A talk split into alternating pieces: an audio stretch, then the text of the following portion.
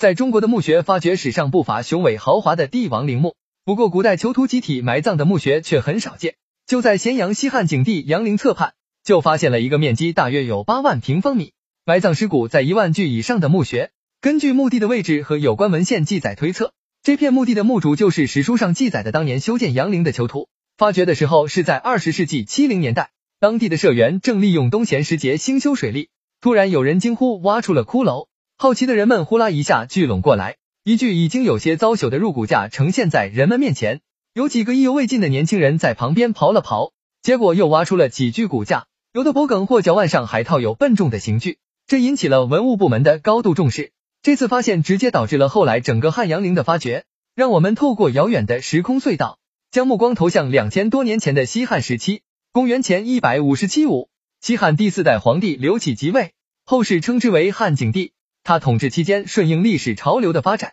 推崇黄老之术，实行无为而治、与民休息的开明政策，促进了社会经济的发展，使西汉王朝在初步发展的基础上走向了繁荣昌盛的高峰时期。汉景帝因此而被后世史学家称颂不已。景帝虽为一代明君，也不能走出大兴土木、劳民伤财、修建陵墓的老框框。公元前一百五十三年。为当朝皇帝汉景帝与其皇后王氏修建郊墓的巨大工程开始了。这项工程的主要劳动力就是从全国各地征发来，被称之为刑徒的囚犯。这个特殊的墓地埋葬的就是修建陵墓时受尽折磨而死，或因不堪凌辱而反抗被处死的囚徒。截止一九九四年底，杨陵考古队先后发现葬坑、建筑遗址数座。杨陵以其规模宏大、撼人心魄的丰富文物遗存而轰动一时。其中，大批排列密集却整齐有序的彩绘陶俑。仿佛一只久起潜入水底的水军突然浮出水面，其场景令人震撼。根据陶俑身上的遗迹来看，当时的陶俑应当有木质的双臂，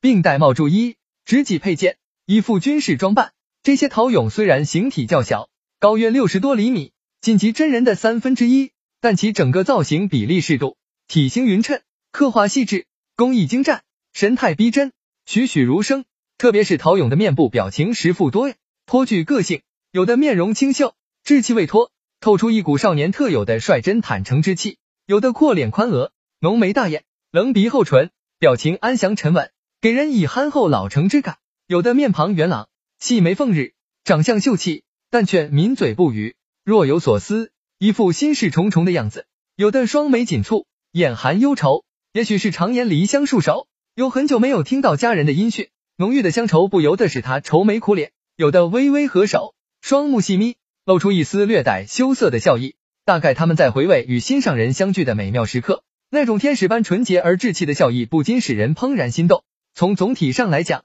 这批陶俑人多脸庞风乖，目光平和，表情愉悦，荡漾着一种轻松活泼的气氛。那种少年的至真纯情，中年的持重练达，那种故园难投的如烟清愁，尤其是那种发自心灵深处的含羞微笑，稍纵即逝。但汉代工艺师们却将这些难以捕捉的的美好情感。用匠心独运的升华妙手塑作了永恒的艺术品。考古队员们经过观察和初步研究后挠认，杨陵从葬坑的这些陶俑当初可能是在西汉京城中的专门手工作坊中统一制作的。近年来，在位于今西安市城区西北的汉长安城中的一处遗址中，发现了大量此类陶俑，这可能就是当年制作陶俑的作坊遗址。陶俑在作坊中的工艺流程大概是这样的：先选定合适的陶土，经过筛选，淘洗使之更为纯净。然后将之和为干湿软硬适度的陶泥，再将之压嵌进模具内。当时的模具分为头颅、躯干、腿、脚四大段。陶俑的主体部分压模成型后，再将诸如鼻、耳、阳具等小部件粘接上去，